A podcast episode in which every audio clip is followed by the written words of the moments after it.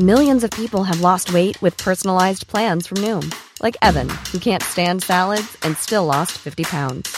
Salads, generally, for most people, are the easy button, right? For me, that wasn't an option. I never really was a salad guy. That's just not who I am. But Noom worked for me. Get your personalized plan today at Noom.com. Real Noom user compensated to provide their story. In four weeks, the typical Noom user can expect to lose one to two pounds per week. Individual results may vary.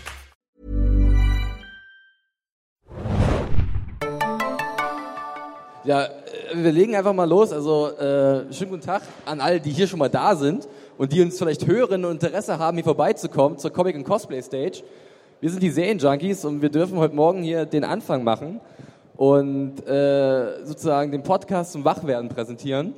Mein Name ist Felix äh, und an meiner Seite sind meine wunderbaren Kollegen Hanna Hi. und Adam. Ahoi, hoi. Und wir begrüßen euch, die hier schon da sind und alle anderen, die uns hören können und werden heute so ein bisschen palavern. Wir fangen erstmal ganz entspannt an.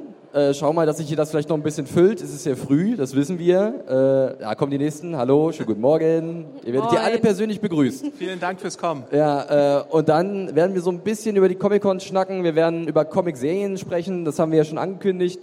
Äh, das passt ja ganz gut zum Thema. Da haben wir mit Adam einen Experten da. Ah ja? Mit Hannah jemanden, der sehr viele Serien guckt und auch viele Comic-Serien oder einige. Und ein großer Luke Cage-Fan ist. Oh, da haben, wir, da haben wir vielleicht Probleme.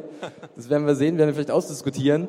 Ähm, wir werden auch mal schauen, dass vielleicht auch ihr ein bisschen zu Worte kommt dann und ihr könnt dann Fragen stellen. Ich glaube, wir haben noch ein viertes Mikro irgendwo rumliegen oder so. Also wenn ihr irgendwas habt dann später, machen wir noch ein kleines Q&A. Äh, alles Mögliche könnt ihr da loswerden.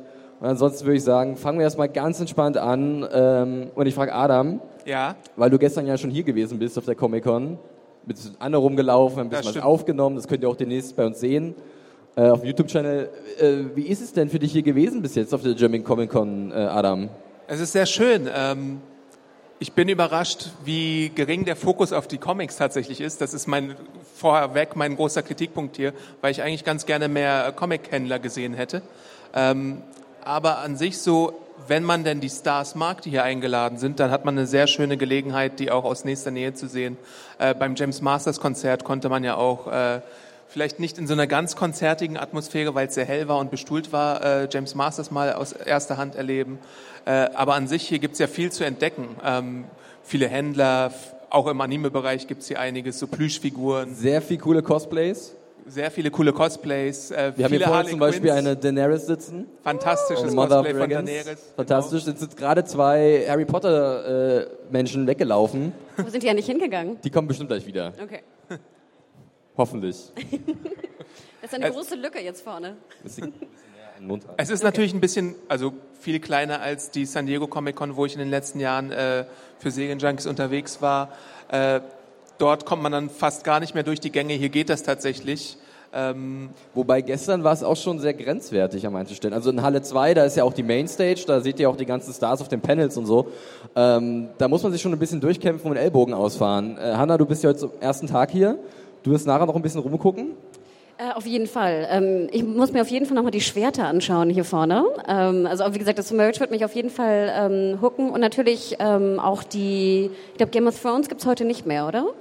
Ähm, Ellie Kendrick war gestern dran mit Natalia Tina und die ist später nochmal dran mit Devin Murray. Die beiden waren ja in Harry Potter zu sehen. Ja. Äh, aber ich glaube, von Game of Thrones ist keiner mehr auf der Mainstage. Und dann natürlich hier Chad, ne? Von Walking Dead. Genau, 11.30 Uhr ist dann nochmal Chad L. Coleman auf der Mainstage. Da könnt ihr mir ja nachher gerne hinfolgen. Da habe ich nochmal die große Freude, äh, ihn ein bisschen auszufragen. Und da könnt ihr dann auch Fragen stellen, wenn es denn genug Platz gibt. Weil das ist so ein kleines Problem bei der Mainstage.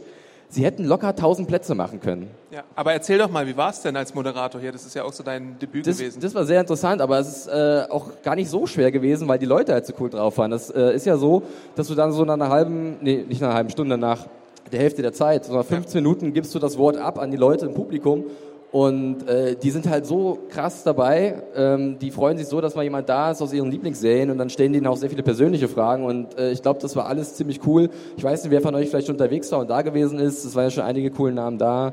Äh, ich glaube, Sylvester McCoy hat gestern ähm, angefangen und war auch großartig. Er ist dann irgendwann selbst durch die Reihen gegangen mit Mikrofon und hat das so war fantastisch, ja. seine beste Frank Elstner äh, Version, Adaption rausgeholt. Das war ziemlich cool.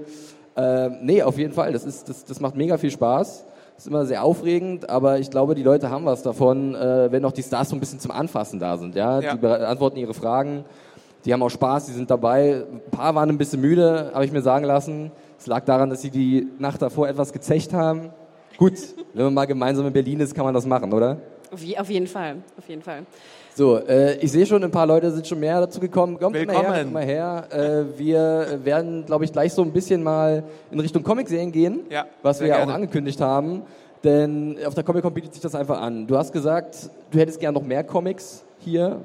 Äh, ja, ich glaube, es gibt so drei, vier Händler oder so und äh, ähm, Aber es gibt viele Independent-Künstler hier. Ich glaube auch viele aus Italien. Das ist irgendwie so Ja. eine, wie so eine, äh, so ein Motto, wie so eine besondere Sektion. Donald Rosa ist halt hier, das ist ein Donald Duck äh, Zeichner und äh, das ist eine einmalige Gelegenheit für Fans. Dann gibt's wirklich viele kleinere Zeichner, wo man vielleicht auch mal seinen Horizont erweitern kann über Marvel und DC hinaus. Ähm, also da auf jeden Fall mal vorbeischauen, hier ja direkt in der Nähe, also nach dem Podcast da mal rumgehen und vielleicht ein bisschen äh, was angucken. Ähm, ansonsten gibt's wirklich viel zu kaufen hier, auch so T-Shirts und Merchandise. Ähm, ja. Oder halt man macht ein Autogramm mit den Stars oder lässt sich fotografieren äh, gegen den Obolus. Adam, hast du dir schon was geholt? Irgendwie eine Zeichnung oder ein Foto oder irgendwas? Ich habe mir ein paar Comics geholt, ja. Und Annie hat sich, äh, unsere Soundfee und äh, Videokünstlerin hat sich ein paar Aufnäher geholt. Ähm, ja. Ihr habt schon Geld dagelassen sozusagen. Ja. Aber ähm, was für Comics hast du dir denn geholt? War da irgendwas Interessantes dabei, was wir schon kennen, wo es vielleicht wirklich schon eine Serie zu gibt? Oder waren es so eher auch kleinere Sachen? Nö, es waren kleine, also naja gut, kleinere Sachen ist unter, übertrieben. Äh, Ich habe mir Captain America White geholt. Das ist eine Miniserie von Jeff Loeb, dem Marvel TV-Präsidenten. Da ist tatsächlich eine Verbindung zu den Marvel-Serien dabei.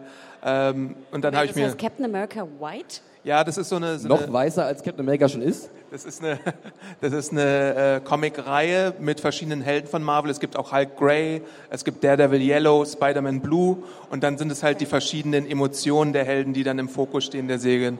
Und das ist halt von Tim Sale gezeichnet und das ist einer meiner Lieblingskünstler. Der hat auch äh, Dark Victory gemacht oder Long Halloween von Batman. Also das sind wunderschöne Bilder, die würde ich jedem empfehlen. Ja, wo du jetzt gerade schon mal Marvel erwähnt hast, können wir einfach mal da ansetzen bei Comicserien. Äh, Hanna, du bist vielleicht nicht die äh, eifrigste Comic-Leserin, aber die Marvel-Serien, die jetzt vor allem auch bei Netflix laufen, die hast du ja schon alle gesehen und auch teilweise verschlungen, oder? Sehr sogar. Also ich habe mal überlegt, ob ich ähm, wahrscheinlich nicht so die typische, ähm, der typische Fan bin von Comicserien, aber gerade was äh, Netflix macht mit Marvel, gefällt mir sehr, sehr gut. Also Daredevil fand ich gar nicht so packend, muss ich ganz ehrlich gestehen. Aber Jessica Jones und Luke Cage, ich würde es fast sagen, wenn ich es so sagen darf überhaupt, das ist so ein bisschen die erwachseneren Comic-Serien sind. Äh, die gefallen mir sehr, sehr gut. Ähm, Flash habe ich auch ein bisschen geschaut. Ähm, bei Supergirl und Arrow und Masters of S.H.I.E.L.D. komme ich ein bisschen raus. Aber bleiben wir ganz kurz noch bei den äh, Netflix-Serien. Das Ding bei denen ist ja irgendwie, dass das alles so mehr Genre-Serien sind. Ist es vielleicht das Erfolgsrezept, dass es halt nicht so ein ausgelutschtes Superheldenformat ist, sondern vielleicht eher in die Richtung geht, das sind eher so diese, diese Street-Level-Heroes ohne zu krasse Fähigkeiten, auch wenn Luke Cage jetzt unverwundbar ist und Jessica Jones Superkräfte hat, aber es wird nicht so in den Vordergrund gestellt, dass es halt so Superhelden in Spandex-Anzügen sind. Ich glaube, das ist das, was mich, äh, was mich auch wirklich äh, daran packt. Und zwar auch, dass äh, andere Themen jetzt im Vordergrund stehen. Also ich würde sagen, bei Jessica Jones war ja vor allem auch, sag ich mal, die Frau und ihre Probleme. Ich würde sagen, das war fast der Fokus. Und bei Luke Cage war es ja auch mehr so die, was passiert in Harlem, äh, wie kann Luke Cage jetzt irgendwie sein, seinem, seiner Hood irgendwie helfen. Und das sind äh, Punkte, die mir sehr, sehr gut gefallen und die mich ansprechen als äh, potenziellen Serienfan. Adam, wie sieht's da bei dir aus? Also du guckst ja beides sehr gerne, sowohl die klassischen Superhelden, die wir, was ich, in den USA bei der CW sehen, ganz viel, ähm, oder halt auch die Marvel-Superhelden bei Netflix. Äh, ja, ich gucke beides sehr gerne. Daredevil ist, glaube ich, von den Netflix-Serien tatsächlich mein Favorit. Äh, Luke Cage, müssen wir, glaube ich, beide sagen, war bei uns auf Platz drei, weil äh, es irgendwie, ich weiß nicht, äh, das Tempo war war, mir langweilig, zu sorry. lahm, genau, und dann der Endkampf war so ein bisschen, äh, das Kostüm war albern, was da Diamondback getragen hat. Ähm, aber ich finde die Taktik von Marvel in der Angelegenheit relativ interessant. Die machen im Kinobereich die großen 200 Millionen Blockbuster mit Effekten en masse und mit äh, ganz viel Kostümen und Explosionen und Strahlen, die in den Himmel schießen, das alte Blockbuster-Ding. Und im Netflix-Bereich machen sie dann wirklich, holen sie sich irgendwie Harlem oder Hell's Kitchen, was ja in, in Wirklichkeit in New York so ein Zwei-Block-Radius ist oder so ein, auf jeden Fall ein sehr kleines Areal und dort erzählen sie dann kleine, intimere Geschichten. Und das ist interessant, Aber das haben wir auch bei Jessica Jones bemängelt. Manchmal ist da, obwohl es nur 13 Episoden sind, anders als bei Agents of Shield oder so, ist da trotzdem Leerlauf drin, sind da trotzdem Figuren drin, die manchmal so ein bisschen unnötig sind. Äh, da denke ich jetzt zum Beispiel an die Nachbarn bei Jessica Jones oder an, äh, weiß nicht, bei Luke Cage, diese ganze äh, ja, was, diese, diese Pop-Geschichte, also so ein paar der Nebenfiguren, jetzt Pop nicht äh, direkt, aber so ein paar der Nebenfiguren, die da aufgetaucht sind, waren ein bisschen überflüssig. Aber das ist ja so ein generelles Problem bei vielen Netflix-Serien, dass du halt merkst, dass da eine Geschichte erzählt wird, die du locker in acht bis zehn Folgen stopfen könntest und du machst halt 13 draus und da wird das, glaube ich, dann, das, das strahlt sich dann irgendwie negativ in dem Fall auf Luke Cage oder Jessica Jones aus. Ich meine, auch bei Daredevil in der zweiten Staffel gab es im letzten Drittel wahnsinnige Längen, weil da gab es immer wieder mehr Ninjas und Ninjas und Ninjas und es hat sich extrem oft wiederholt, das Ganze. Und es war schon ein bisschen langweilig und ich hoffe einfach mal, dass sie in der Zukunft ein bisschen darauf achten, ihren Superhelden ähm, na, sagen wir mal, ein bisschen andere Bühne zu geben, um zu wissen, wann Schluss ist. Aber ich glaube, sie wollen die 13 Folgen, weil sie wissen, wie beliebt diese Superhelden sind. Und dann gucken die Leute halt mehr. Wir dürfen aber auch nicht vergessen, dass natürlich äh, bei CW, wenn es jetzt 24 oder 22 sein müssen, natürlich auch unzählige Filler-Episoden drin sind. Absolut, da gebe ich dir definitiv recht. Und da können wir auch gleich mal rüberspringen, denn ähm, ich mag ja auch so welche Sachen wie The Flash und ich gucke auch schon sehr lange Arrow und ich bin auch ein großer Fan von Supergirl. Mein Problem halt mit diesen klassischen Superhelden-Serien ist, dass die oft ihren Reiz nach so ein paar Folgen verlieren, beziehungsweise sich immer wieder ein bisschen selbst neu erfinden müssen, damit sie halt ihre Spannung beibehalten. Weil sie wiederholen sich zu oft, sie sind mir oft zu klassisch. Es gibt immer diese klassische Origin-Story, was ja völlig normal ist in diesem Comic-Bereich bei Superhelden. Aber für mich ist es eigentlich jetzt interessant, wenn diese Sachen so einen neuen Spin bekommen. Adam, du guckst viel davon. Wie siehst du das?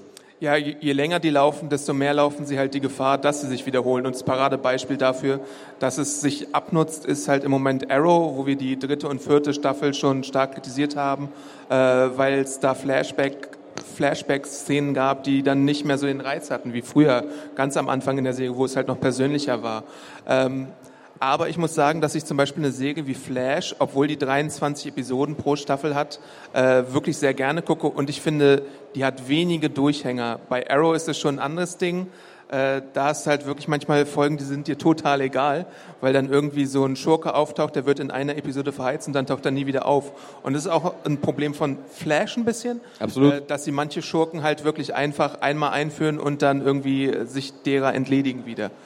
Ähm, aber ich gucke es trotzdem gerne. Das Ding ist halt, es gibt so viele äh, Superhelden-Serien inzwischen und ich kann die gar nicht alle gucken, beziehungsweise es gibt sogar sehr viele Comic-Serien. Es sind ja nicht nur Superhelden. Ja, wir kommen nachher noch auf andere Comic-Serien zu sprechen sind. auf jeden Fall. Wir reden äh, jetzt erstmal nur ein bisschen über Superhelden. Dass man sich halt die Rosinen rauspicken kann und dann einfach nur das schaut, worauf man Bock hat. Und das finde ich gut. Ja. Welche Comic-Serien schaust du denn nicht? Äh, Gotham schaue ich nicht mehr aktiv, das habe ich früher mal geguckt. Ich fand den Piloten damals gut, aber es hat sich relativ schnell herausgestellt, dass es irgendwie nicht die Säge ist, die ich sehen wollte. Ähm, und es gibt dann halt immer wieder so Sachen, wo ich den Piloten schaue, aber es dann zu viel anderes Besseres gibt, wo ich dann nicht mehr dranbleibe. Konstantin war so ein Fall. Da habe ich irgendwie ein, zwei Episoden geschaut und dann nicht mehr weitergemacht. Äh, bei Outcast, muss ich sagen, bin ich auch ein bisschen in Verzug äh, geraten, obwohl es, glaube ich, eine gute Serie ist. Aber Outcast es gibt einfach 400 US-Serien, die man schauen könnte und irgendwo muss man halt Abstriche machen. Äh, Hanna, du machst auch genug Abstriche bei Comic also bei Comicserien. Äh, ist das, was Adam gesagt hat, dieses, dass sich immer wiederholt und dass da so ein bisschen die Luft raus ist bei diesen klassischen Comicserien, auch für dich so ein Grund, warum du da nicht so hinten dran bist? Also dass du sagst, ich gibt, da gibt es spannendere Sachen für mich? Auf jeden Fall. Ich glaube auch fast ein bisschen bei mir, ich bin ja auch jetzt auch ein bisschen älteres Kaliber als ihr. Flash zum Beispiel finde ich ja potenziell echt sehr schön, aber manchmal geht mir diese Teenie-Scheiße auch derbe auf den Geist. Ähm, also es ist ein bisschen soapy, ja. Also ich mag ja wirklich auch gern Liebesgeschichten in Serien. Ich, ich mag es wirklich gern, aber da denke ich echt so, ach nö, es nervt. Es nervt wirklich. Und Arrow zum Beispiel, ich auch nur die erste Staffel gesehen, fand ich jetzt ja nicht so teenie-esque. Trotzdem war es irgendwie, natürlich für eine Zielgruppe bei CW gemacht und nicht für eine Zielgruppe, die jetzt irgendwie 10, 15 Jahre älter ist. Und deswegen falle ich da, glaube ich, öfter raus. Masters of S.H.I.E.L.D. zum Beispiel wollte ich gerne sehen, war mir aber auch die erste Staffel, das war gar nicht so soapy, aber es war unfassbar langatmig teilweise. Und dann finde ich es immer ein bisschen schade. Dann bin ich irgendwann raus bei 24 Folgen und mache mir nicht die Mühe, es wirklich zu schauen. Ja, wobei ich muss sagen, bei Agents of Shields, wo du es gerade schon. Ich sag immer Masters of Shield. Ne? Ja, ist egal. Das macht dich sympathisch. Äh, bei Agents of Shield muss ich aber sagen, dass jetzt zum Beispiel äh, sich ein bisschen was verändert hat. Da ich, also ich war auch lange Zeit immer so ein bisschen so halbgar dabei. Und jetzt muss ich sagen, in der vierten Staffel haben sie jetzt einen neuen Sendeplatz bekommen und ist wesentlich düsterer und auch ein bisschen härter. Und das macht dann gleich ein bisschen mehr Spaß, weil sie ein bisschen, sagen wir mal, expliziter werden können. Immer noch für Network-Fernsehen zahm. Expliziter Sex oder Action? Äh, Action eher. Ja. Sorry, Hannah. Ja, Agents of Shield ist ein sehr interessantes Beispiel, weil Hannah hat schon recht, es dauert wirklich in der ersten Staffel bis zur 17. Episode, wo dann ein großer Twist passiert. Halte mal bis zur 17. Episode durch. Ja, eben. Das, das, die, die Geduld musst du erstmal haben heutzutage, wenn ich du irgendwie bis 13 so viele Alternativen durchgehalten hast. und das fand ich schon extrem. Aber am Anfang denkt man bei Agents of Shield halt, das ist eine Serie, die äh, setzt Avengers fort und äh, äh es gibt ja Coulson dann als Figur und äh, deswegen schaust du es vielleicht am Anfang, aber es entwickelt sich halt in den späteren Staffeln dann so, dass du wirklich wegen der Figuren weiterschaust. Wegen der Sky, wegen einem Fitzsimmons-Pairing oder äh, weil du Mac cool findest, der dazugekommen ist in der zweiten Staffel oder irgendwie äh, Bobby und Hunter. Ähm, und dann hast du halt noch Sachen wie die Inhumans, die du eigentlich eher im äh, Filmbereich erwartest, die dann aber da aufgenommen werden. Und jetzt hast du Spoiler, kleiner Spoiler für die vierte Staffel, ähm, den Ghost Rider, der dann auftaucht und äh, mitmischt, ganz heftig. Also ist schon interessant. Äh, was du gerade am Anfang gesagt hast, fand ich sehr interessant. Dieses Ding, dass halt, dass du denkst, du musst halt diese Serie gucken, weil vielleicht irgendein Spielfilm da eine Verbindung hergestellt hat. Das haben wir jetzt ja auch ganz oft, ne? also gerade bei den Marvel-Sachen. Ähm, wird da so ein Druck aufgebaut auch schon ein bisschen? Ich meine, wir werden ja langsam ziemlich krass übersättigt mit den ganzen Superheldenfilmen. Und denkst du, okay, ich muss jetzt unbedingt diese Marvel-Serie sehen, um zu wissen, wie das zusammenpasst mit dem, was halt im letzten Avengers-Film passiert ist. Ist da so ein Druck bei euch zu spüren oder ist es das relativ egal? Also wenn ich mal in eine PV, also eine Pressevorführung gehe, sitzt ja meist Adam neben mir und dann kann ich ihn immer fragen, was das jetzt zu sagen hat und wer das ist und dann erzählt er mir es kurz und dann weiß ich wieder Bescheid. Aber ja, du hast recht. Also ich bin, ich bin schon raus, glaube ich, bei vielen irgendwie Sachen, die auf irgendwie andere Dinge hinweisen. Aber ganz ehrlich, ich denke, ich bin sowieso schon raus. Also wie viele Comics müsste ich lesen, wie viele Serien müsste ich schauen, um irgendwie komplett äh, zu wissen, worum es geht. Und da habe ich schon völlig akzeptiert, okay, ich schaue mir die Superheldenfilme an, ich gehe gerne ins Kino, sie machen mir Spaß. Und wenn ich was nicht weiß, frage ich Adam. Die Frage ist halt auch ans Publikum. Ähm, kommen diese Post-Credit-Szenen bei euch an oder steigen die euch über den Kopf zum Beispiel? Also ich meine, wenn ihr da in Avengers äh, Thanos am Ende seht, wisst ihr, wer, das, wer gemeint ist? Oder ist es wie bei uns es war, dass da jemand sagt, boah, Hellboy, also das hab ich, haben wir in der PV erlebt. Also äh, die, die Referenzen das werden manchmal gar nicht cool gecheckt. gewesen. ja. Ron Perlman nochmal als Hellboy äh, zu sehen. Ja, genau. Ähm, aber ich finde ja, dass wir es äh, ganz okay machen. Es gibt meistens so äh, pro Staffel einmal so eine große Referenz an die Marvel-Filme, besonders wenn dann ein neuer Avengers-Film in die Kinos kommt. Und dann wird dann zum Beispiel verraten, was die was das Shield-Team mit irgendwas zu tun hatte oder so. Ähm, und die bleiben halt subtil. Oder es gibt so Gastauftritte wie in der ersten oder zweiten Staffel äh, von Jamie Alexander als Lady Sif oder auch Nick Fury gleich in der zweiten oder dritten Episode bei Agents of Shield. Also das ist schon ganz cool. Aber manchmal wünsche ich mir halt, dass es auch ein bisschen mehr wäre, dass man das Cinematic Universe noch ein bisschen mehr ausreizt. Also was hält die davon ab, mal einen äh, Charlie Cox als Matt Murdock im Hintergrund vorbeilaufen zu lassen oder irgendwie so mit, mit seinem Blindenstab so genau. ein bisschen einfach durch hinten laufen oder den Anwalt von irgendwem sein zu lassen. Das wäre doch mal eine Möglichkeit, die man einbauen könnte in Agents of Shield. Äh, man macht es natürlich sehr schön mit in der zweiten Staffel, glaube ich die Cross-Referenz mit Agent Carter, die dann in der Vergangenheit zu sehen ist. Oder dass irgendwie so ein Gimmick aus Agent Carter dann in äh, Shield eine Rolle spielt. Also das können sie schon ganz gut. Aber mehr ist da eigentlich auch noch drin. Aber dann stelle ich nochmal die Frage an dich, Hanna. Gerade Superhelden-Comics. Reicht es langsam mit Adaptionen in Serienform oder in Filmform? Weil es ist ja wirklich, es vergeht ja kein Tag, an dem nicht irgendwie ein neuer Superheld eine Serie bekommt. Na gut, wir haben ja auch gemerkt, dass äh, manche Superhelden-Serien gar nicht so gut funktionieren. Also ich will jetzt nicht endlich Agent Carter wirklich erwähnen, weil ich es eigentlich gut fand, dass endlich auch mal eine, eine Frau noch ein bisschen vielleicht so im geschichtlichen Kontext irgendwie da ähm, funktioniert hat, also meiner Meinung nach funktioniert hat und leider abgesetzt wurde, soweit ich weiß. Ähm, also ich denke, ähnlich wie jetzt bei Luke Cage, was ich ja ganz interessant fand ähm, als Alleinstellungsmerkmal, ähm, ich finde noch nicht, dass der Markt übersättigt ist, solange wir wirklich vielleicht noch Helden haben und einen anderen Ansatz und einen anderen Fokus finden finden. Und deswegen, also äh, ganz ehrlich, ihr könnt mir gerne noch mehr äh, Superhelden oder Comicserien zeigen, aber bitte nicht, also was Neues bitte. Das ist halt der Punkt. Und ich glaube, so wie ich das, äh, die Comics wahrgenommen habe, gibt es noch unzählige, wahnsinnig spannende Geschichten, die noch nicht erzählt wurden in Serienform. Es gibt ganz viele Comics, ja. Also ich meine, äh, ein Format wie The Walking Dead als äh, die äh, langlebigste Zombie-Saga, die es so gibt. Wenn man mal schaut, dass es jetzt so 160 Comic-Ausgaben gibt, ist natürlich was anderes, als wenn du drei Dawn of the Dead-Teile hast oder so. Und dann hast du noch Fear the Walking Dead, wo dann nochmal ein anderer Ansatz erzählt wird, äh, der vielleicht von der Spannung her nicht so gut ankommt wie The Walking Dead. Aber The Walking Dead schauen tatsächlich so 20 Millionen Leute allein in den USA. Äh, du hast eine Serie wie Outcast, die ein ganz anderes Thema mal einbringt mit äh, ähm, Dämonen und sowas. Du hast ganz viele interessante Konzepte beim Image Verlag, wo du wirklich äh, High-Concept-Sachen hast, äh, wie weiß ich nicht, Saga. Ich weiß nicht, ob jemand hier Saga liest von Brian K. Vaughan. Äh, das ist wirklich äh, Star Wars meets Romeo und Julia oder so. Ähm, äh, es gibt sehr, sehr, sehr viele Ideen, die man noch äh, bringen könnte im Comic-Serienbereich. Ja, dann lass uns doch gleich mal rüberspringen zu diesen Comic-Serien, die halt nicht irgendwelche Superhelden in ihrem Fokus haben, sondern zum Beispiel sowas wie Preacher, was ja auch vor einer Weile dann bei Amazon gelandet ist, hier bei uns in Deutschland zu sehen, äh, bei AMC in den USA. Ähm, das ist ja ein sehr, sehr beliebter Comic, äh, auch ein sehr, wir mal, ein Comic, der von vielen einfach sofort empfohlen wird an jemanden, der noch nie einen Comic gelesen hat. Ähm, warum ist das so, Adam? Und was hältst du denn von der ersten Staffel? Weil die war ja so ein bisschen, fand ich zumindest, durchwachsen, auch wenn das Ende ziemlich cool war. Ja, das ist immer das Problem mit den Erwartungen, wenn man das Comic gelesen hat und dann was ganz anderes äh, serviert bekommt. An sich ist das Format Preacher ja sehr, sehr interessant, aber meine Erwartung daran war halt, dass es Road-Movie-esque ist und dass die Handlung äh, tatsächlich mehrere Städte besucht. Und das wird vielleicht in der zweiten Staffel auch noch passieren. Ist jetzt leider in der ersten nicht passiert. Äh, Preacher ist so eine Serie, die ähm, hat immer wieder starke Einzelszenen, aber ich finde, der rote Faden ist nicht erkennbar. Und das ist ein kleines Problem. Und dann gibt es immer wieder so Anspielungen ans Comic, wo äh, die Macher vielleicht denken, boah, die Comicleser raffen das jetzt und wissen, aha, diese Figur, die da im Schatten ist, ist jetzt äh, das und das. Aber äh, der 0815-Zuschauer wird dann halt so ein bisschen äh, vergessen, finde ich. Und das finde ich schade, weil die Serie sehr viel Potenzial hat. Es gibt viel schwarzen Humor, gute Action. Wer es äh, gesehen hat, weiß so die äh, Flugzeugszene oder die Kirchenszene. Das waren herausragende Szenen in der ersten Staffel. Äh, aber es ist auf jeden Fall noch mehr drin. Aber wenn du mich zum Beispiel jetzt als 0815 äh, Zuschauer nehmen würdest, Ja. äh, mir hat Preacher sehr gut gefallen, weil ich fand zum Beispiel die Machart war was absolut Neues. Ich habe noch nie eine, eine Comicserie äh, gesehen, die so gemacht war, die so hart geschnitten war, die so wilde Effekte hatte, die wirklich in der Kamera und im Setting experimentiert hat, meines, meiner Meinung nach.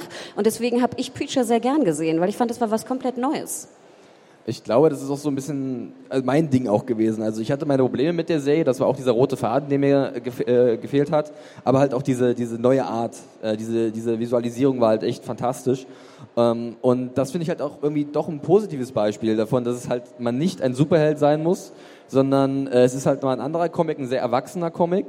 Ähm, und ich hoffe einfach, dass wir in der Richtung noch mehr sehen werden. Es gibt ja wirklich so viele interessante Comics da draußen, die auch super tolle Geschichten erzählen. Und ich sehe da eher eine Chance tatsächlich, dass wir da äh, Adaptionen sehen, die halt nicht 0815 sind, sondern ähm, auch irgendwie Comics ähm, zu Leben erwecken mit Darstellern und mit gewissen Bildern, äh, die halt, die wir noch nicht gesehen haben und die uns bis jetzt vielleicht entgangen sind. Was ich halt auch schade finde an Preacher im Fernsehen ist, dass das Comic ganz viele krasse Dinge macht, die eigentlich zu krass wären für einen Kabelsender wie AMC. Das müsste tatsächlich, glaube ich, schon noch eine Stufe anders sein, also ein HBO oder meine- Netflix Moment, oder ein was heißt Showtime. denn so hart für AMC? Naja, also äh, bei Preacher im Comic gibt's schon ganz viele F-Bombs zum Beispiel. Oder es gibt äh, diverse, was denn? Aber darf AMC nicht F auch sagen? Nein, also Ah, okay. vielleicht ist ja einmal bei pro The Walking Staffel. Dead auch nicht. Also ähm, das ist ja das Problem bei Negan. Ja. Das wäre sehr witzig gewesen. Hätten wir Negan so gehabt wie in den Comics von The Walking Dead, dann hätte der wahrscheinlich, wäre der nur am Fluchen gewesen, wie so ein Rohrspatz. So man musste sich ein bisschen was einfallen lassen, ähm, um das zum Gehen. Bei The Walking Dead zum Beispiel mit Negan äh, drehen sie zwei verschiedene Versionen, eine fürs Fernsehen und eine für die DVD. Und dann, dann darf Negan halt wirklich seine Facke die Fax äh, auf der DVD sagen und nicht in der Fernsehfassung. Und bei äh, Preacher wäre das auch so, dass es da Szenen gibt, die würden äh, die Grenzen des guten Geschmacks sch- ganz doll sprengen. Äh, äh, wirklich krasse Sachen, Tabusachen und die werden halt bei AMC nicht bisher so eingesetzt, wie es äh, sein könnte.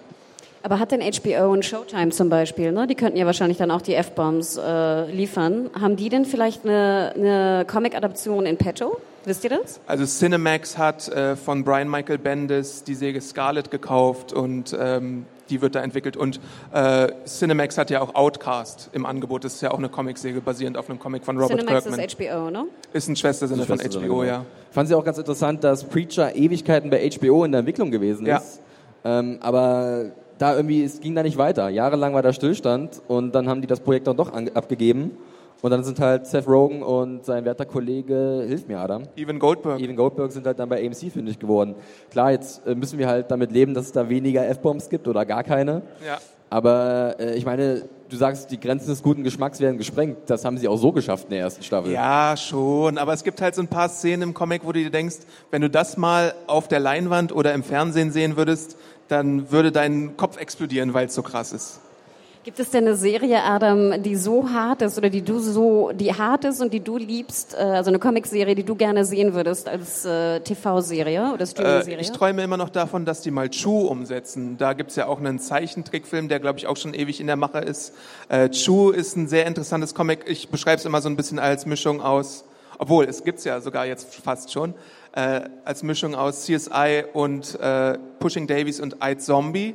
Äh, weil es geht da darum, dass es einen äh, Ermittler gibt und wenn der von der Leiche probiert, dann kann der erfahren oder äh, sogar wenn er irgendwas isst, kann der erfahren, wie das äh, zu Tode gekommen ist. Also wenn man zum Beispiel einen Apfel pflückt, dann weiß er ganz genau, ah ja, der Apfel wurde auf der und der Farm gepflückt. Oder wenn jetzt ein Mensch gestorben ist, dann kann der durch einen Biss in die Leiche wissen, wie der Mensch zu Tode gekommen ist. Aber das ist ja schon doch relativ nah dran an iZombie. Und iZombie ist Ja. halt so eine Serie, wo mir immer wieder auffällt, äh, stimmt, das ist ja, da gibt es ja einen Comic zu, aber es funktioniert komplett ohne diesen Gedankengang. Also es ist irgendwie eine eigenständige Serie geworden, wo du gar nicht mehr diese Verbindung hast direkt, dass es da eine Vorlage gibt. Äh, das iZombie-Comic ist auch meilenweit von der Vorlage entfernt, was in dem Fall aber überhaupt nicht schlimm ist, wie ich finde, weil äh, ich glaube, iZombie gefällt mir deutlich besser als die Comicvorlage tatsächlich. Als Sowas gibt's auch, ja. Ja. Ich möchte sogar betonen, dass ich Chew als Comic gelesen habe. Guck an. Ja, habe ich gelesen. Kam ja auch in Deutschland raus. Ne? Genau, bei Hier. CrossCult. Ja. Genau, deswegen, ich hatte nämlich die, die, das Rätsel hatte ich äh, zu Hause. Ähm, aber es war doch gar nicht so hart, fand ich. Fandest Nö, also, so? also von der Härte her jetzt nicht. Also wenn, äh, wenn, wenn du einen harten Comic haben möchtest, dann gibt's von Garth Ja. Ennis. Von Garth Ennis äh, ist ja auch The Boys, glaube ich, in ich Entwicklung. übrigens auch gelesen, möchte ich betonen. Es war super hart. Du hast doch vorhin Ja. gesagt, du kennst keine Comics oder hast Ich, nicht so. hey, ich habe ich hab ein paar Comics gelesen. The Boys habe ich gelesen, fand ich super hart. Ja. Super hart. Ja. Möchte ich, glaube ich, gar nicht sehen. Das ist halt die Frage, ob man das sehen möchte oder nicht. Aber ich meine, The Walking Dead ist ja jetzt auch nicht der äh, äh, äh, Comic zum äh, Blumenpflücken oder so. Pick the Flowers. Was war das? Ja. Look at the flowers. Look at the flowers. Ähm, ja, also äh, es kommt auf jeden Fall in naher Zukunft noch genug aus dem Comic-Bereich. Ja. Also ich glaube ich, ähm, bei FX, die haben sie jetzt auch ihre Superhelden-Serie geschnappt. Also es ist eigentlich keine richtige Superhelden-Serie. Äh, Legion, Ja. ähm, die äh, auch eine Marvel-Serie ist, wo auch so ein bisschen äh, Verbindung zu den X-Men hergestellt werden wird. Äh, wird man mal sehen. Ich glaube, FX ist halt ein Network, das ganz genau weiß, was es haben will in seinem Programm Außer Tyrant. außer Tyrant. Ähm, aber Noah Hawley ist da beteiligt, der auch Fargo gemacht hat. Und ich meine, wenn jetzt jemand daran beteiligt ist, der halt schon sein Können nachgewiesen hat und vielleicht auch einen frischen Ansatz findet, dann finde ich das erstmal eigentlich nicht verkehrt. Also da kommt bei mir nicht irgendwie gleich diese, diese Abwehrschilde hoch, oh, schon wieder eine Comicserie. Und Legion sieht halt auch aus wie ein Comic der Exper äh, oder eine Comicserie, die Experimente wagt, die einen sehr guten Cast hat, die tatsächlich mal äh, dieses äh, Thema der, der Geisteskrankheit und ob es wirklich Geisteskrankheit ist oder ob es psychische Kräfte sind, äh, untersucht. Und das finde ich äh, relativ spannend. Ich bin sehr, sehr gespannt äh, darauf. Und es wird ja auch relativ zeitnah bei äh, Fox in Deutschland laufen. Also äh, die Entwicklung finde ich auch gut, dass man es immer schneller in Deutschland schon sehen kann, was es da so Neues gibt. Ähm, wir hatten vorhin ein kurzes Thema gehabt, das ist mir jetzt gerade wieder eingefallen. Und zwar, ich glaube, du, hattest es- du hattest es erwähnt, Hanna, ähm, Frauen in Comics, beziehungsweise Superheldinnen. Ähm, das ist ja noch so, eine, so, eine, äh, so ein Bereich, wo definitiv noch Verbesserungspotenzial zu sehen ist. Ähm, du hast jetzt von Jessica Jones erwähnt, wir haben Supergirl, ähm, das sind zwei sehr verschiedene Serien. Äh, bist du der Meinung, dass es da noch auf jeden Fall mehr geben müsste, dass wir da mal so den Schritt noch weitermachen müssten Richtung, wir brauchen gleich viele männliche als auch weibliche Charaktere in, also Superhelden, Superheldinnen in Comicserien? Also ich weiß gar nicht, ob wir wirklich gleich viele brauchen. Fände ich natürlich wahnsinnig schön. Ich würde mir einfach wünschen, dass es noch mehr weibliche Charaktere gibt in, in Superhelden-Serien. Ähm, wir haben ja auch gesehen, zum Beispiel in Daredevil, nachher mit Elektra kam ja auch noch eine weibliche Person hinzu. Ähm, also ich finde, in Anführungsstrichen, die Entwicklung geht schon in eine richtige Richtung. Und ich fand ja auch hier bei, ähm, bei Preacher zum Beispiel, fand ich ja auch die, die weibliche Charaktere, was jetzt kein Superheld ist in dem Sinne, aber fand ich auch wahnsinnig spannend. Also ich denke, wir haben ja generell jetzt eine Entwicklung in der Serienlandschaft, dass weibliche Charaktere auf jeden Fall schon ausgearbeitet werden und auch mehr als irgendwie äh, die Schönheit darstellen in Serien. Deswegen, solange die Entwicklung weitergeht, würde ich mich natürlich wahnsinnig freuen. Und ich habe ja auch von Adam gehört, dass es noch sehr, sehr viele weibliche Superhelden gibt in Comics oder Comicheldinnen. Und ähm, sobald die irgendwie umgesetzt werden, äh, würde es mich wahnsinnig freuen. Ich glaube, in Saga, das hast du ja vorhin erwähnt, ist es ja auch eine weibliche äh, Charakter, der als, als Hauptfigur äh, unterwegs ist, ne? Ganz genau, ja. Aber es gibt ja auch äh, in Entwicklung jetzt schon wieder so ein paar neue spannende Projekte. Cloak and Dagger zum Beispiel bei Freeform. Äh, da gibt's eine Frau, die mit einem äh, schwarzen Mann zusammen äh, ihre Abenteuer erlebt. Und das sind so äh, im Comic zumindest Obdachlose, die von zu Hause auch weglaufen. Apropos Leute, die weglaufen. Äh, Runaways, Runaways, ist ein sehr ja. spannender Comic, äh, den auch Brian K. Vaughan wieder geschrieben hat. Brian K. Vaughan äh, ist tatsächlich so ein bisschen der Go-To-Guy für coole Konzepte. Äh, da geht es um eine Gruppe von Jugendlichen, deren Eltern Superschurken sind, äh, was die eine ganze Zeit lang nicht wissen. Und das ist, glaube ich, bei Hulu geplant. Ähm, und äh, dann mein Lieblingsprojekt, was jetzt gerüchtet wird, äh, Squirrel Girl. Äh, oh, Squirrel Girl, ja. Die Superheldin mit den Eichhörnchenkräften äh, soll als Teil der New Warriors vielleicht auch in der Serie zu sehen sein. Und das Squirrel Girl Comic ist eins meiner absoluten Lieblingscomics gerade und ich bin sehr gespannt, ob die das umsetzen können. Wer soll sie denn spielen, Adam? Also Anna Kendrick äh, macht ja harte Lobbyarbeit dafür. Aber du hast ich, einen anderen Favoriten, ich, ich weiß fände es. auch äh, Mae Whitman zum Beispiel ganz cool als Squirrel Girl, die wir aus Parenthood kennen. Oder aus Scott Pilgrim. Ähm, ja, dann, dann kann man ja schon mal ganz kurz so kleine Zusammenfassung machen. Also, wie stehen wir denn jetzt zu Comicserien? Generell zu Superhelden-Comicserien und zu normalen Comicserien? Mehr, weniger, mehr, aber mit der richtigen Art und Weise? Also ich würde sagen, es gibt schon eine Art von Sättigung, die wir ja auch sehen an den Einschaltquoten. Ähm, selbst ihr, die ja auch irgendwie in dem Business zu tun haben, sagt schon, ihr könnt nicht alles schauen, was glaube ich schon... Da würde ich gerne noch kurz einhaken, das ist auch so wieder so ein Crossover-Problem. Wenn du halt weißt, dass irgendwie ganz viele Comicserien miteinander verbunden sind, ähm, du willst eigentlich eine nicht davon gucken, machst es aber trotzdem, weil du willst wissen, wie das nachher zusammenpasst, diesem Crossover. Das ist wieder dieser Druck, der aufgebaut wird bei uns Zuschauern, wo du weißt, das ist nicht gut und du musst, darfst es eigentlich nicht gucken, weil es einfach zu schlecht ist. Also das ist ein Problem, was ich ganz oft habe. Du meinst wohl Legends of Tomorrow? Ja, so ein bisschen. Also den Druck verspüre ich noch nicht, sagen wir so. Ähm Mom deserves the best, and there's no better place to shop for Mother's Day than Whole Foods Market. They're your destination for unbeatable savings, from premium gifts to show-stopping flowers and irresistible desserts. Start by saving 33% with Prime on all body care and candles. Then get a 15-stem bunch of tulips for just $9.99 each with Prime. Round out Mom's menu with festive rosé, irresistible berry chantilly cake, and more special treats. Come celebrate Mother's Day at Whole Foods Market. Ich würde eher so ein bisschen, ähm, was du schon angedeutet hattest, äh, dir recht geben. Also es gibt eine Art von Sättigung, die wir sehen an den, an den Quoten auf jeden Fall in den USA und auch in Deutschland, glaube ich. Ähm, ich würde mir weiterhin wünschen, dass man vielleicht speziellere Comicserien äh, noch produziert. Ähm, wir haben es gesehen mit Luke Cage, was nicht jedem gefallen hat, aber was äh, ich auf jeden Fall interessant fand und was noch lange bei mir irgendwie nachhalt, komischerweise. Und solange wir solche Projekte haben wie Preacher, die auch visuell vielleicht was Neues mal probieren, bin ich absolut happy und freue mich, was da noch kommt. Also ich denke lieber noch mehr Comicserien äh, mit interessanten Grundstories als irgendwie 0815 Network-Sachen. Äh, aber was fasziniert sich denn dann an Lucifer? Das guckst du ja auch ganz gerne, oder? Total. Ja. Äh, Lucifer, yay. Wir haben zwei Lucifer-Fans. Drei. Oh, so viele Lucifer-Fans. Nein, Lucifer ist Nimm großartig. alles zurück. Also Lucifer besticht natürlich jetzt nicht durch die, die super interessante Grundstory oder durch die wahnsinnig äh, interessante Visualisierung. Lucifer ist einfach eine wahnsinnig schöne Feelgood-Serie. Es ist mein absolutes Guilty Pleasure. Äh, ich liebe den Hauptdarsteller. Ähm, selbst die Geschichten sind relativ öde, aber es ist trotzdem, es, es amüsiert mich und es entspannt mich. Und es waren auch nur 13 Folgen, also es gab kaum Filler-Episoden. Und jetzt natürlich in Staffel 2 2 haben wir Trisha Helfer mit dabei. Für jeden Battlestar Galactica natürlich wieder jemanden, den wir, den wir absolut lieben. Ähm, und es funktioniert. Und ich finde die Grundstory auch gar nicht uninteressant. Also diesen seriellen Überbau, den wir haben mit seinen, mit seinen Wings und mit der Hölle.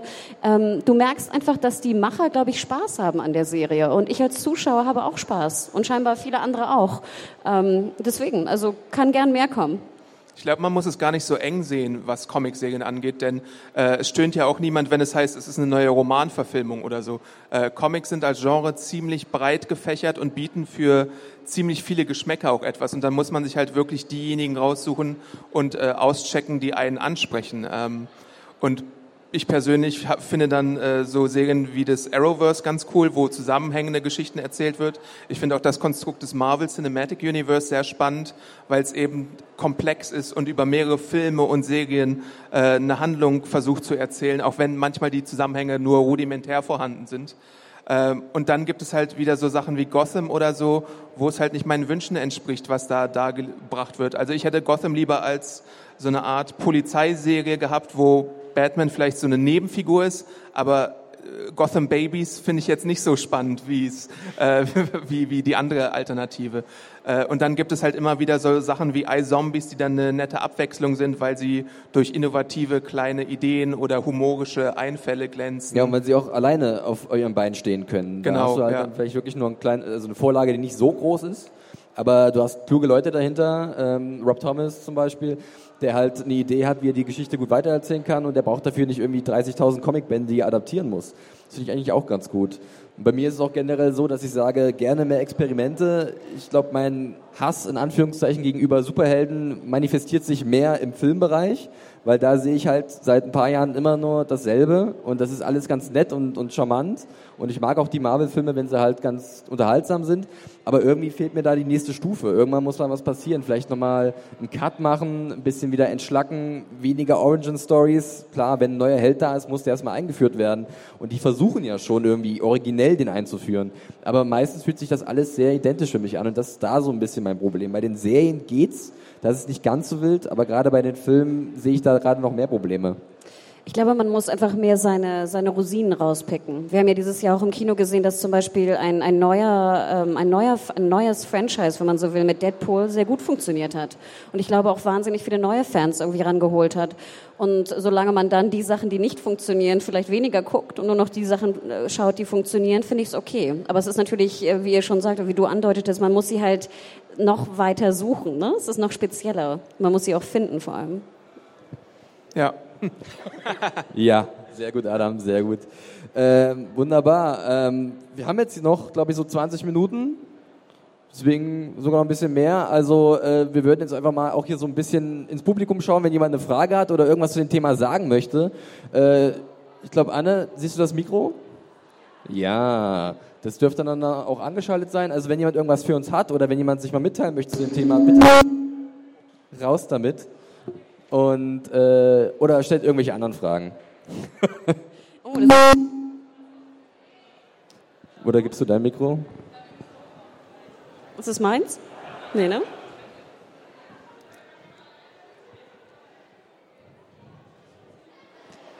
Sonst kommt nach vorne und spricht hier einfach in ein Mikro. Geht das vielleicht? Oder ich gehe rum.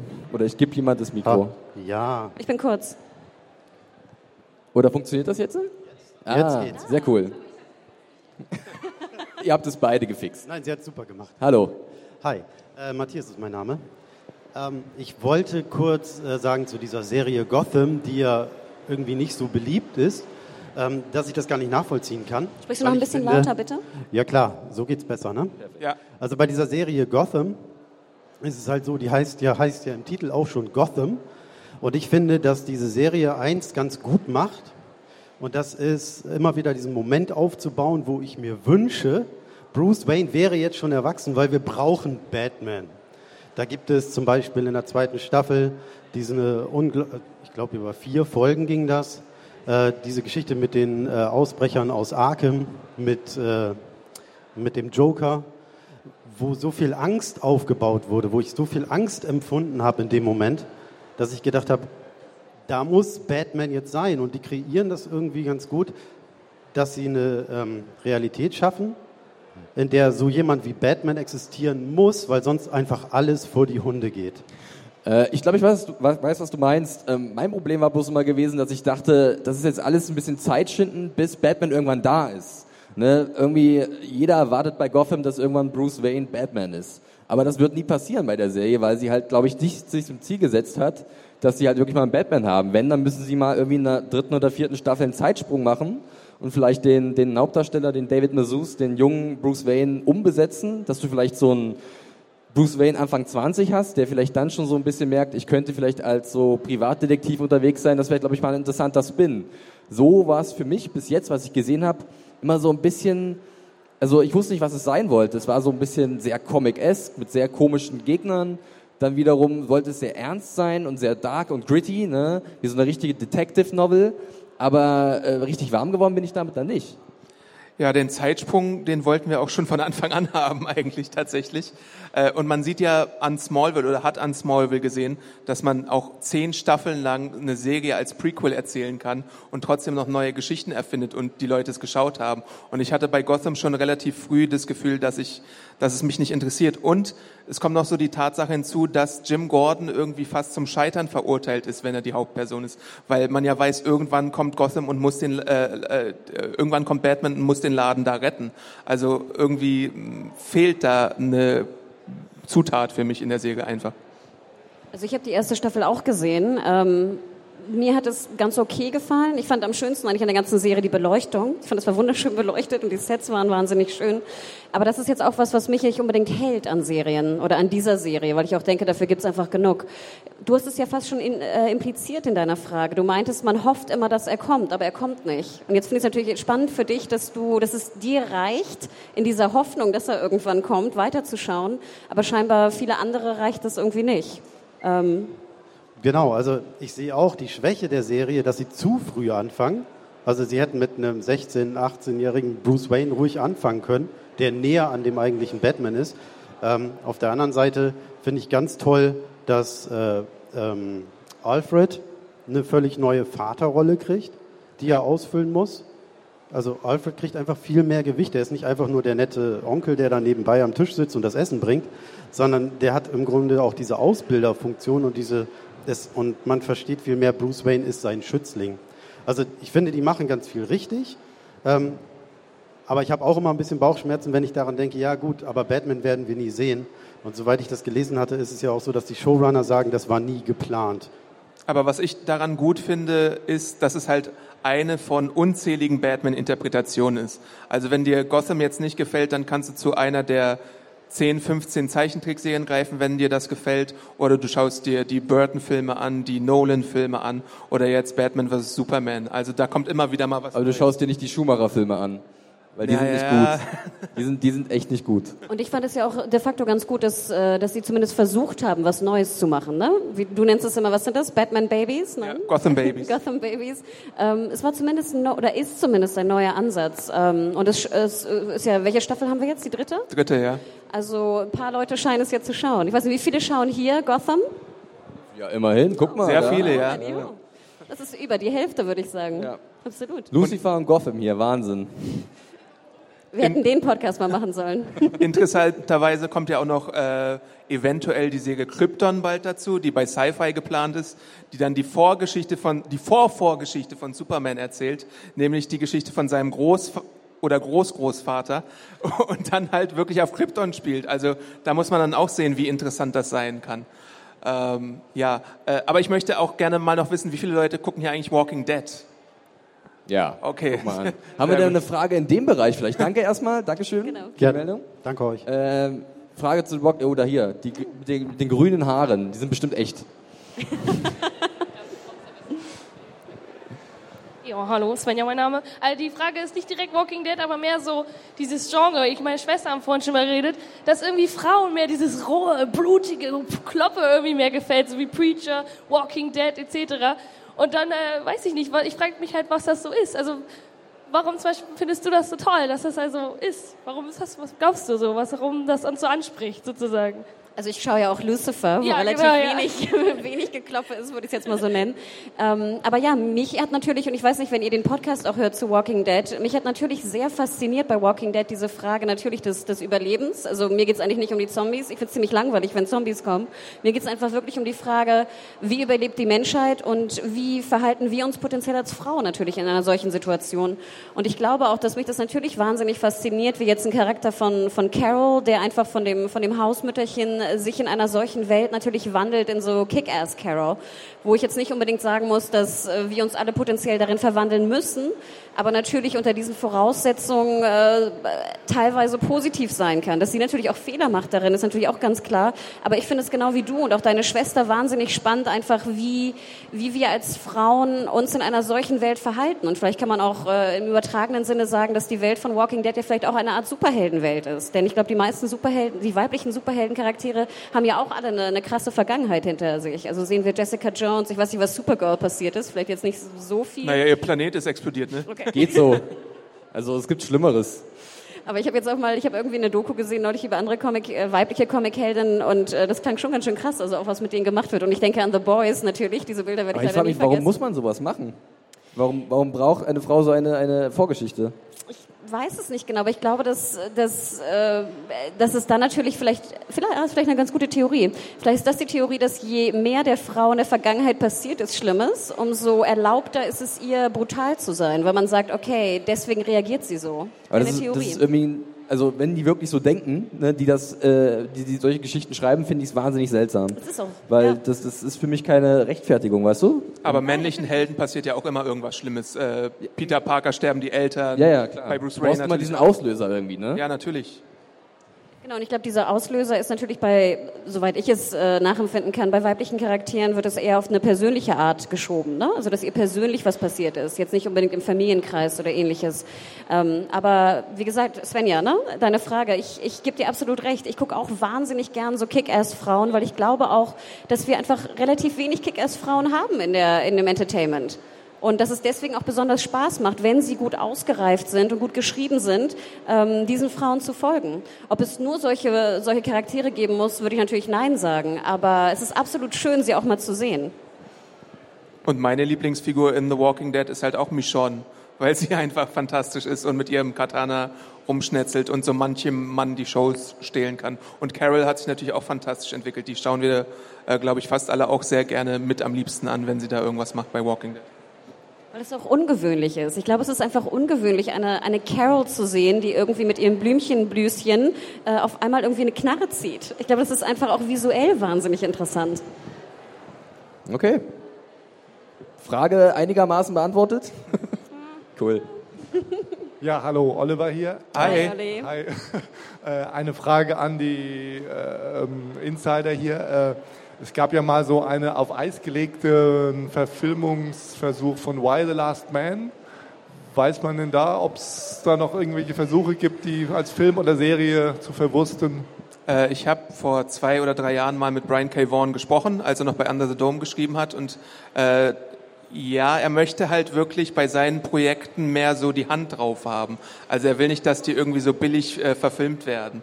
Äh, da hat er was dagegen, verständlicherweise, weil es ja manchmal so nicht so gute Verfilmungen gibt. Aber mein letzter Stand war, dass da, glaube ich, eine Serie in der Mache ist, ne? Das, dazu wollte ich gerade kommen. Sehr gut. FX hat, glaube ich, tatsächlich eine Version gekauft davon, aber die ist in Entwicklung gerade. Und es wäre wirklich ein sehr, sehr, sehr interessantes Konzept, weil wer es nicht kennt, Why the Last Man handelt vom allerletzten Mann auf der Welt, der mit seinem Äffchen Ampersand äh, durch die Gegend streift. Und dann wollen natürlich alle Frauen das haben, Das äh, Äffchen. Äffchen. das, womit man die Menschheit wiederbeleben könnte. Und äh, das ist eine sehr interessante äh, Comicreihe, die jeder auch mal lesen sollte. Gab es da nicht mal so einen Spielfilm mit Roddy Piper oder so, der, äh, wo der auch der letzte Mann auf der Welt war? Möglich. Der war sehr seltsam. War so ein Trashfilm aus den 80ern, glaube ich. Oder 70ern. Ja, also es ist, glaube ich, in der Mache, aber mal sehen, ob es was wird. Danke.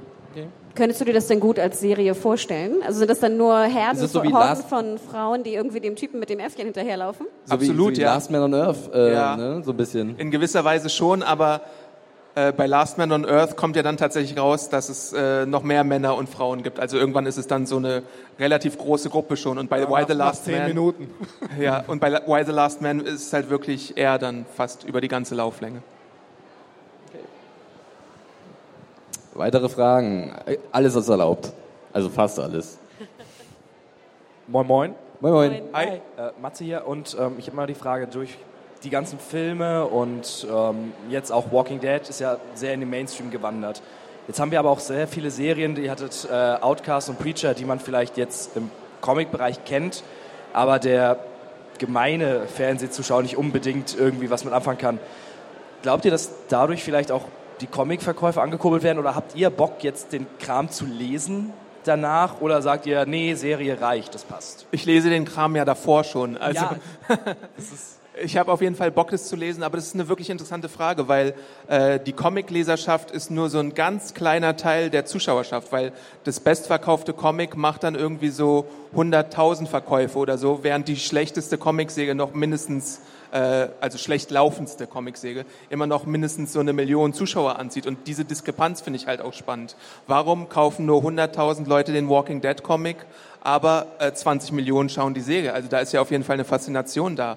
Äh, ich habe auch mal so äh, ein paar Comicläden angeschrieben dazu, äh, ob es denn so einen Boom gab äh, durch Fernsehserien ein Verlag wie Panini probiert es halt immer wieder mit äh, einer neuen Daredevil-Serie, wenn eine neue Daredevil-Staffel kommt. Aber leider ist die Realität so, dass die Verkäufe nicht äh, raketenmäßig in die Höhe steigen. Wird ja jetzt auch von Daredevil erstmal nichts mehr veröffentlicht in Deutschland. Ja. Also ich finde es persönlich sehr schade, weil, äh, also dass es so ist, weil bei mir habe ich das auch schon festgestellt, wenn ich was gesehen habe, dass ich dachte, hey, jetzt vielleicht mal wirklich den, den Ursprung mal sehen, also dieses, diesen Comic, auf dem das alles basiert. Also ich glaube, das letzte Beispiel war, dass ich mir von Adam mal äh, Civil War ausgeliehen habe und auch noch den Winter Soldier, einen sehr coolen Band bei mir rumliegen habe. Ich habe den nicht vergessen, keine Sorge, du kriegst ihn irgendwann zurück. Ähm, ähm, wo ich einfach mal wissen wollte, okay, was ist noch mit dem, der Charakter ist ja relativ interessant und sehr geheimnisvoll, was ist denn in der Comicvorlage da so sein, sein Ding, was, was macht ihn aus? Und ähm, ich finde es auch generell bei anderen Serien, zum Beispiel Preacher, da überlege ich jetzt auch schon längere Zeit mal den Einstieg zu finden, aber das ist, glaube ich, auch so ein Mammutprojekt, was man sich dann vornimmt, oder? Also Es gibt sechs dicke Bände mit jeweils so 300 Seiten. aber ich, ich kann von mir nur sagen, dass tatsächlich viele neue Comicserien auch bei mir das Interesse steigern, sofort auch in den Comic reinzuschauen, wenn er denn irgendwie verfügbar ist. Ich meine, wir haben über diverse Online- Wege, Möglichkeiten halt sehr günstig an Comics ranzukommen heutzutage, international und das ist eigentlich schon ein großer Vorteil. Also ich muss gestehen, ähm, ich habe schon einige Comics gelesen, aufgrund davon, dass ich gelesen habe, dass irgendwie es verfilmt oder in eine Serie gewandelt werden soll oder es mir besonders gut gefallen hat oder natürlich Adam äh, oder jetzt in einem Freundeskreis mir jemand einen Comic empfohlen hat. Deswegen glaube ich schon, dass es eine gewisse Korrelation gibt eigentlich über jetzt den Hype, den wir an den Kinos und auch in den Serien sehen und einfach vielleicht Leute wie ich, die irgendwie sagen, hey, dann kaufe ich mir vielleicht mal ein Sammelband von Walking Dead und schau mal rein. Wenn Adam jetzt sagt, dass die Verkäufe nicht wirklich ähm, signifikant zugenommen haben, wundert mich das ein bisschen, weil ich glaube schon, dass einfach, ich meine, wer wusste denn vor zehn Jahren oder ich weiß nicht, wann The Walking Dead rausgekommen ist, dass es irgendwie ein Comic ist. Ähm, und ich habe auch das Gefühl, dass heutzutage mehr Leute auch wirklich ähm, sich informieren und wissen, dass es Comics gibt überhaupt dazu. Ich finde gerade bei The Walking Dead kannst du ja auch eine ganz andere Erfahrung haben beim Lesen der Comics, weil halt da die Schicksale der Charaktere auch ganz andere Wege gehen. Also du hast tatsächlich dann Figuren in der Serie, die in den Comics gar nicht existieren. Äh, andere Figuren sterben früher, leben länger. Ähm, das ist halt dann nicht einfach nochmal dasselbe lesen, was du schon gesehen hast, sondern eventuell nochmal die Geschichte ganz neu erfahren. Und, manchmal ist es auch eine Hürde, äh, den Comic zu lesen. Also äh, wenn du jetzt Jessica Jones bei Netflix gelesen hast und noch zuvor noch nie einen Comic gelesen hast und jetzt Alias lesen würdest von Brian Michael Bendis, dann hättest du dort relativ viele Marvel-Verbindungen, die du vielleicht nicht verstehst beim ersten Mal lesen. Und äh, Marvel Comics äh, versucht es zwar auch einsteigerfreundliche Comics dazu zu produzieren, aber es ist halt immer noch äh, teilweise schwierig. Sie werden jetzt besser in letzter Zeit, seit es den großen äh, Kinoboom gibt, aber wenn du Alias von 2001 liest, dann ist es halt nicht unbedingt das gleiche wie Jessica Jones bei Netflix. Und wir dürfen ja auch nicht vergessen, wir sind heute hier auf der Comic-Con in Berlin. Ich meine, vor fünf Jahren hätten wir uns nie vorstellen können, dass irgendwie Comic-Con noch mal nach Deutschland kommt. Und wenn dazu sozusagen jetzt die, die Filme und, und Serien beigetragen haben, bin ich sehr dankbar dafür. Auf jeden Fall. Ja. Einigermaßen beantwortet. Wunderbar. Wir haben noch ein bisschen, also da ganz hinten, Magst du vorkommen? Danke. eindeutig ein DC-Fan. Hallo. Hi. Äh, Hi. ich bin die Nicole. Ähm, ich wollte mal noch gerade zu dem Thema eben sagen, ich denke, dass es für viele einfach noch eine Hürde ist, ähm, Comics zu lesen, weil es hat immer noch teilweise den Ruf, ja, das ist nur für kleine Kinder. Ähm, genau, und dann meine eigentliche Frage war, ich bin jetzt noch nicht seit Anfang an da, von dem her weiß ich nicht, ob, ich der, ob ihr da vorhin schon drüber geredet habt. Ähm, bei Daredevil wurde jetzt ja der Punisher eingeführt und ähm, ja, das ist eigentlich mein Lieblingscharakter. Und äh, da gibt es jetzt ja auch dann, soll es eine Serie dazu geben. Was ist eure Meinung da dazu? Finde ich sehr gut. Äh, es gibt ja schon drei Punisher-Filme sogar. Äh, viele Leute kennen wahrscheinlich den Dolph Lundgren-Film von 1989 gar nicht. Und dann gab es Thomas Jane und Ray Stevenson. Äh, und ich finde, John Berntal hat einen ziemlich guten Job gemacht als Punisher, auch wenn das äh, Kostüm dann äh, erst relativ spät dazu gekommen ist. Ähm, ich finde, Netflix ist eine gute Heimat dafür, weil wir haben ja bei Daredevil gesehen, dass es da ziemlich blutig auch zugehen kann. Und äh, so muss der Punisher, glaube ich, auch präsentiert werden.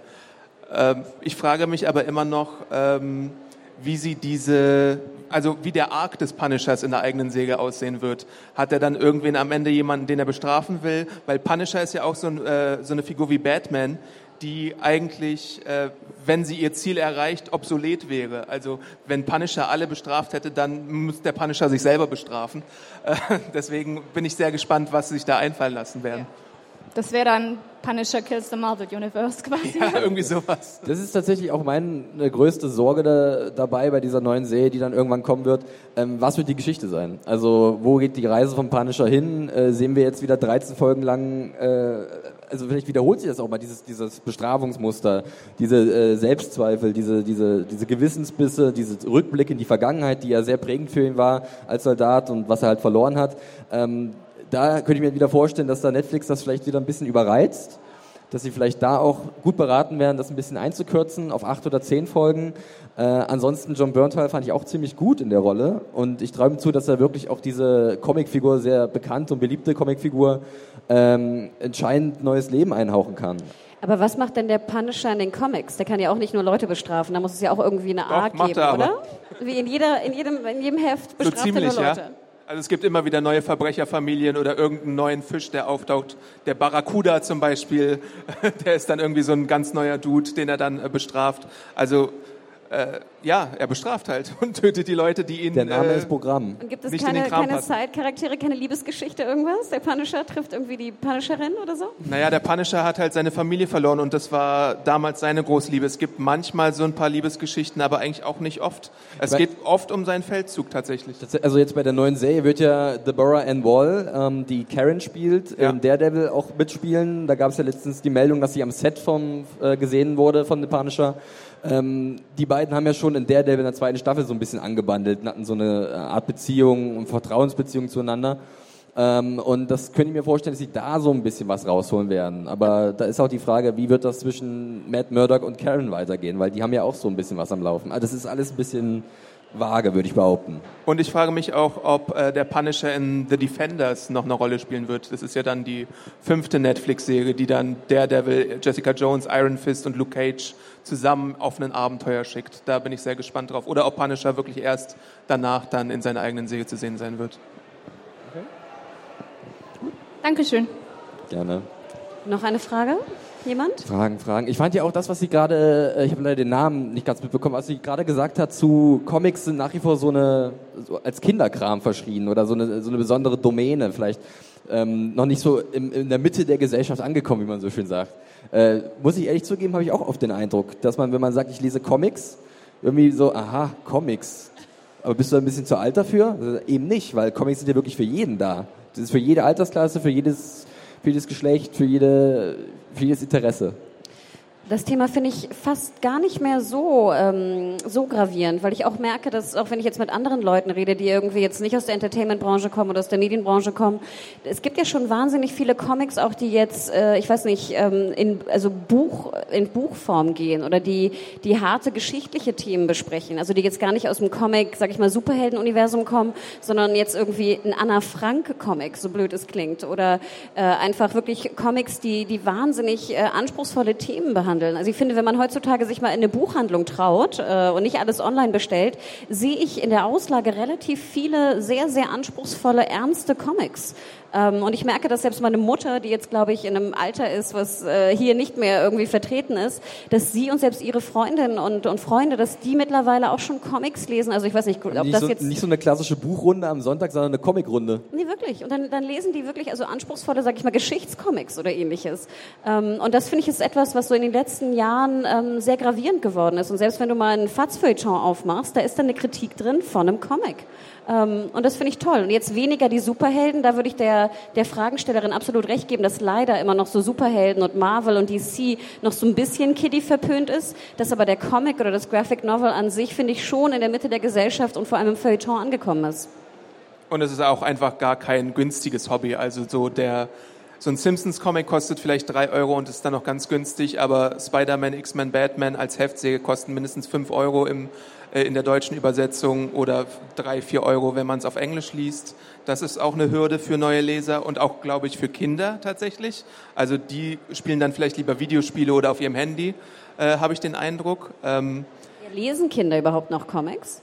Also das gibt weiß es sogar nicht. Ich glaube, die, die Hauptzielgruppe von Comics ist äh, 20 plus, würde ich sagen. Eher so 20 bis 50 wahrscheinlich. Äh, und deswegen ist, glaube ich, dieser Gedanke, dass Comics für Kinder sind, gar nicht mehr so groß und explizit da. Okay, ähm, also wir haben noch ein bisschen Zeit für Fragen. Ich muss bloß gleich los, aber ihr könnt gerne das noch weitermachen. Ich habe noch einen Termin. Nicht, nicht mehr? Wann müssen wir? Ein. Okay. Okay, äh, dann noch eine Frage. Wen hatten wir denn noch nicht? Hier habe ich gerade eine Meldung gesehen. Ja. Oh, das Mikrofon Sehr geht gut. Anne. Vielen Dank an Anne. Hallo, äh, ich habe mal eine Hi. Frage zu eurem Beruf allgemein. Und zwar, seht ihr euch als Filmjournalisten? Seid ihr Serienjournalisten?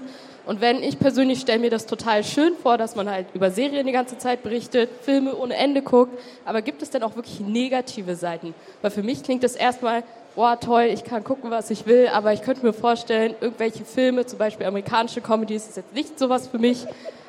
So, habt ihr Bock darauf? Wie ist das für euch? Also es gibt auch sehr anstrengende Zeiten. Ich sag nur mal Upfronts, das ist so die Zeit im Mai, wo halt in den USA ganz viel bestellt wird von den ganzen Networks und da schieben wir auch schon mal die eine oder andere Nachtschicht. Ähm, es ist jetzt auch nicht so, so könnt ihr euch das nicht vorstellen, dass wir auf Arbeit gehen und den ganzen Tag Serien gucken. Ähm, es ist schon für meine, also meine Arbeit ist sehr abwechslungsreich, sagen wir es so. Also ab und zu mal eine Kritik schreiben, dann mal äh, Datenbank, also sowas wie Episodenguide schreiben, was jetzt nicht so spannend ist, was aber auch getan werden muss. Dann mal natürlich hier mal auf so ein Event gehen, was super viel Spaß macht, mit Anne gemeinsam ein bisschen was produzieren. Also ich kann mich da nicht beschweren, ich habe sehr viel Spaß an meinem Job und äh, ich weiß aber, dass es auch nicht bei jedem so ist, dass auch andere bei uns natürlich andere Aufgaben übernehmen müssen, die vielleicht nicht so abwechslungsreich sind. Ich habe auf jeden Fall viel Spaß an meinem Job. Äh, Ich kann mir fast keinen besseren vorstellen, um das mal äh, so zu sagen. Aber wie Felix schon sagt, es gibt auch anstrengende Phasen, wenn viele Serien verlängert werden oder abgesetzt werden oder, Oder wenn irgendwelche PR-Marketingbüros nicht auf den Puschen kommen und uns ständig hinhalten und nicht sagen können, was gerade Phase ist, um nur wenige Minuten später eine Pressemeldung rauszuhauen.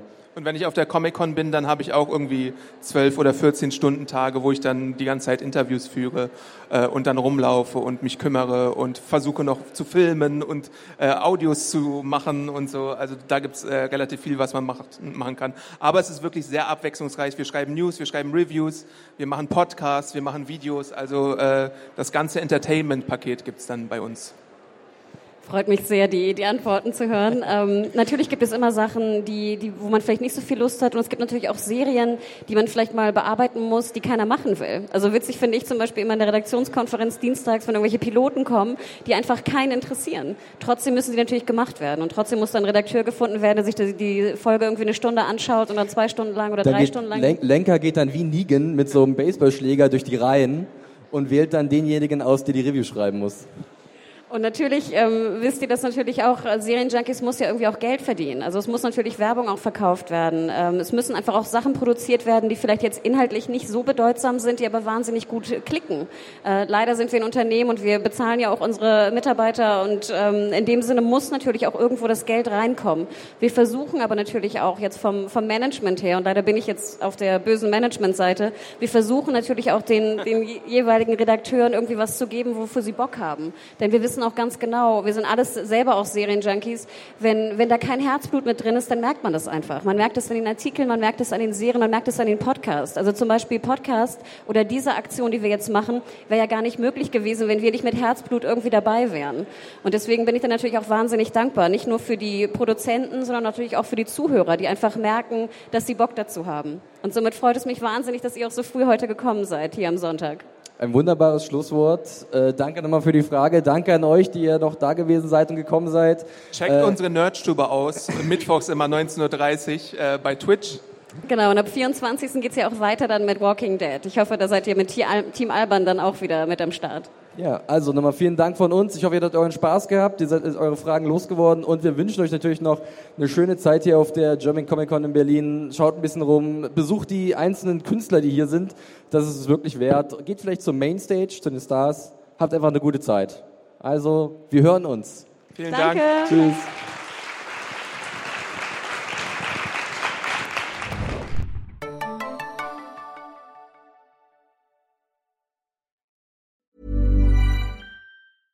Mom deserves the best, and there's no better place to shop for Mother's Day than Whole Foods Market. They're your destination for unbeatable savings, from premium gifts to show-stopping flowers and irresistible desserts. Start by saving 33% with Prime on all body care and candles. Then get a 15-stem bunch of tulips for just $9.99 each with Prime. Round out Mom's menu with festive rosé, irresistible berry chantilly cake, and more special treats. Come celebrate Mother's Day at Whole Foods Market.